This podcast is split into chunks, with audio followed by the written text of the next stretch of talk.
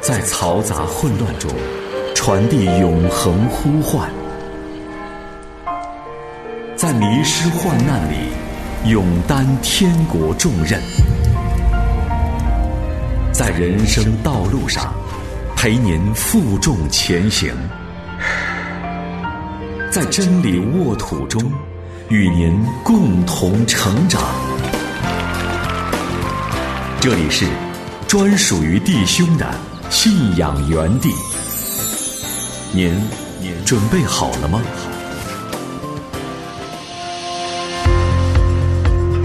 我是星源，我是延恩，让我们一同踏上旅程。欢迎收听《天路难行客》。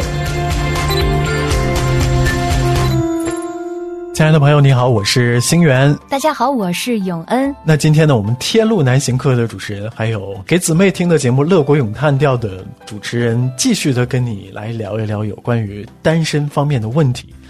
那前面呢，星源跟永恩已经聊了很多了，就是我们如何去应对家里边的催婚，以及我们如何的去度过单身的这段时光。我们为了解决这个所谓的单身的问题，做过哪些方面的努力？哈。那我想，除了我们自身的原因、我们自己的感受、主观层面的问题以外呢，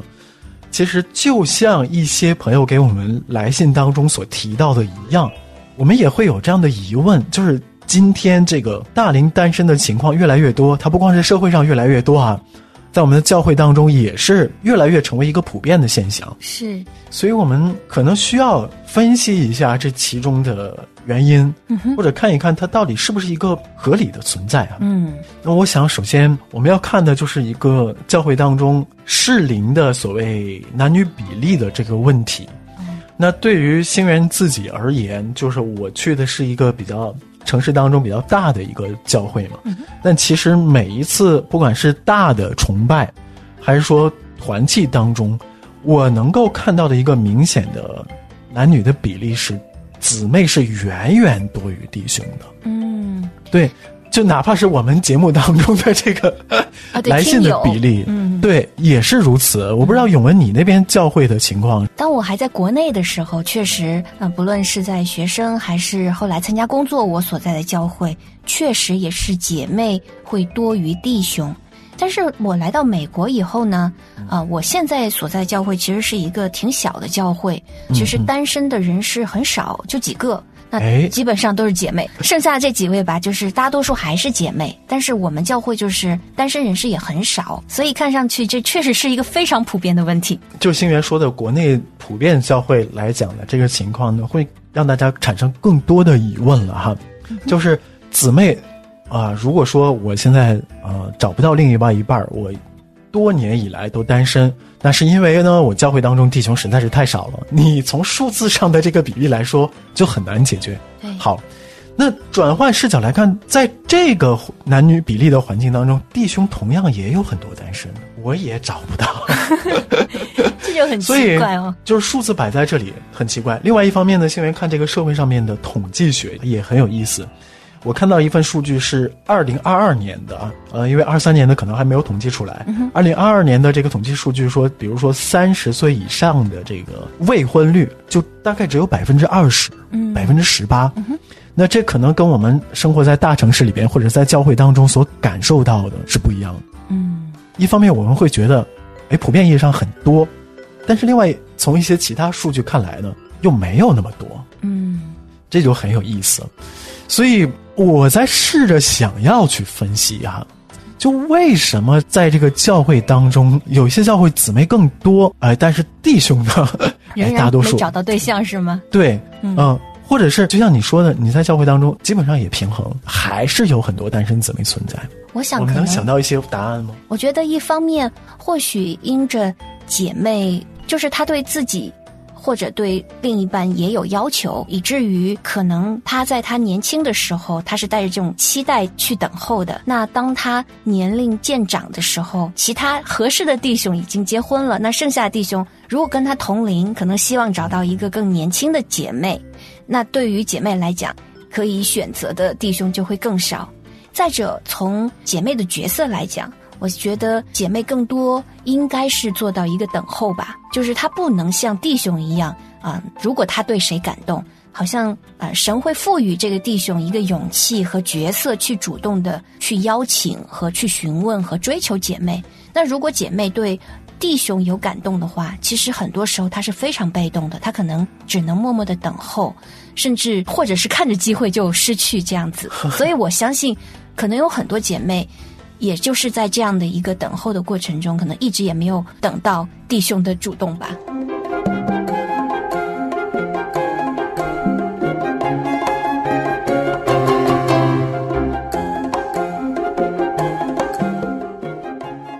我觉得问题来了，你说的这个现象呢，可能就已经造成了很大部分弟兄姊妹单身的一个主要原因，就是你说姊妹大多数都是被动等待，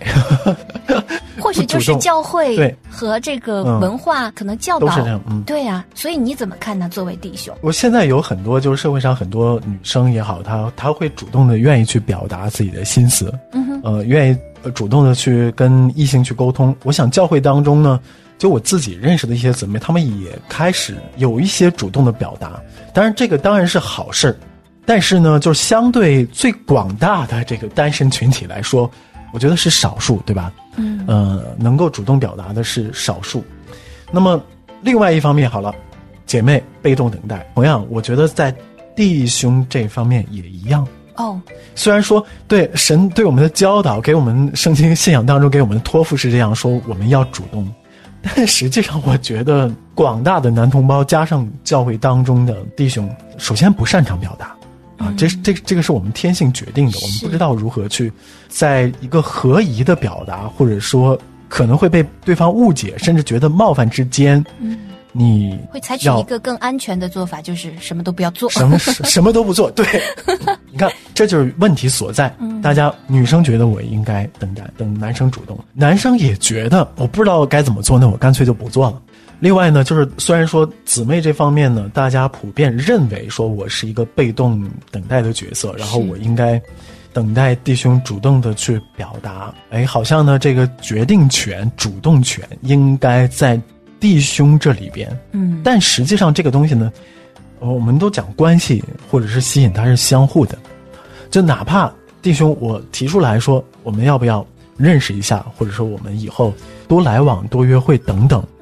但是这个接受与否的主动权，这个很有决定性作用，其实也在姊妹的手里边。嗯，一旦呢，我弟兄对一位姊妹表现出、表达出好感、表达出有兴趣的时候呢，那如果对方的回应不是特别的热情，嗯，或者是我觉特别挫败，对吗？对嗯我很容易就是会觉得他一方面是我觉得挫败，他可能对我没有兴趣、没有好感，那我就算了。那今天我觉得这是一个非常普遍的情况，就好像是突然之间大家都会觉得，一方面我要等待对方主动，嗯，然后另外一方面还有就是说，虽然我主动了，但是决定权还是在对方手里边，所以这就导致我觉得互动不起来。另外一个很重要的，就像是上期节目当中我们所说的啊，就是好像呢，大家对于彼此之间的要求是越来越高，嗯啊，不是说我们基督徒而言更应该追求有共同的信仰，呃，生命的成熟等等。同时呢，我们要把世上的其他标准给叠加进来。如果这样做叠加，就会更难。虽然大家表面上说，哎，我在乎的是什么生命的成长等等，嗯哼，但实际上，我觉得每个人心里边无可厚非。教会当中表达出这些需求和标准的时候呢，是不是会显得啊，我这个人特别世俗等等？不属行员觉得，对，行员觉得可以理解。嗯但是呢，哎，矛盾就在于，在所有的可以理解的这些因素里边呢，叠加在一起，就造成了大家都互相 互相不认，互相的都在等这种尴尬的局面。啊，就我想，对于星源这些观察看法而言，就永恩，你有没有什么不同的意见，或者是要补充的？嗯，我想补充的就是，我觉得我们，我还是想鼓励弟兄姐妹，要回到神的面前。神岂不在这所有的过程中吗？你的心愿，合理的不合理的，我们都应该向神倾心吐意的讲。我们对神诚实，然后你在神那边去过滤哪些是你最看重的，因为我们不可能找到一个十项全能，就十全十美的人，对不对？那如果神说，你去掉你你列出了十项，神说，我让你去掉九项，什么是最重要的？如果我让你去掉八项，什么剩下两项，什么是最重要的？就是不断的去看，问自己哪些是对我而言是最重要的。我觉得这份焦虑或者这一份心愿，还有这份盼望，你要取得平衡，就是必须得来到神的面前。我对我自己的一个想法就是，我真的很怕自己总用人的办法去解决。如果是那样的话，其实它带给我的是一种不安，甚至我还是盼望，就是像我在其他事情上工作、择业、求学，神在那些事情上点点滴滴带我经历的那些点，我渴望经历神书写我的故事，所以我也相信神会继续。那在这过程中，真的就是还是回到我们和神之间的关系。让神来梳理你看中的条件，让神嗯在你的环境中，哎点亮那个让你有感动的人，然后呢，你可以在这个互动中去发展友谊，然后去了解他人，去从互动中啊去体会自己的情绪，从自己的情绪中去看到神，你想借着我的情绪反应，让我认识我里面有什么需要被医治，需要被揭露。需要被修正的地方，我觉得可学的功课其实很多。只有在神里面找到那份安定，然后学习怎么去领受神的话语，去有智慧的去和人沟通，去交流，去理解他人，去站在别人的角度看问题。这个不一定你是在恋爱过的关系中，甚至你在跟同事、跟同学。跟父母、跟其他你周围的人的这个联系中，都可以去学习，而这一份操练就可以带到未来的关系中，万事都可以被为神效力，也可以成为我们的益处。所以，有关于择偶标准的这件事儿呢，最终我们还是要回到神的旨意上来，清楚明白的知道我们所需要的是什么，而我们必须要舍弃的又是什么。好，那今天时间就到这里了，我们明天接着聊，拜拜。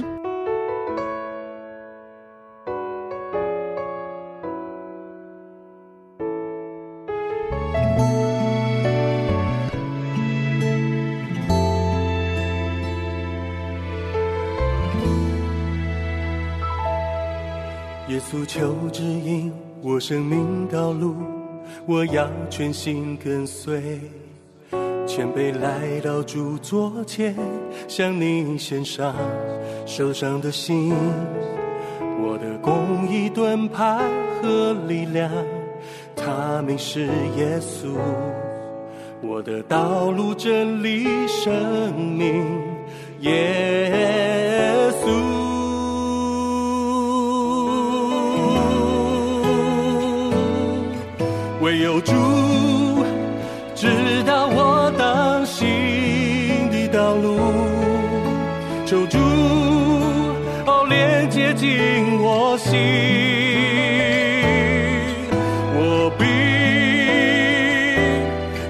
恐惧。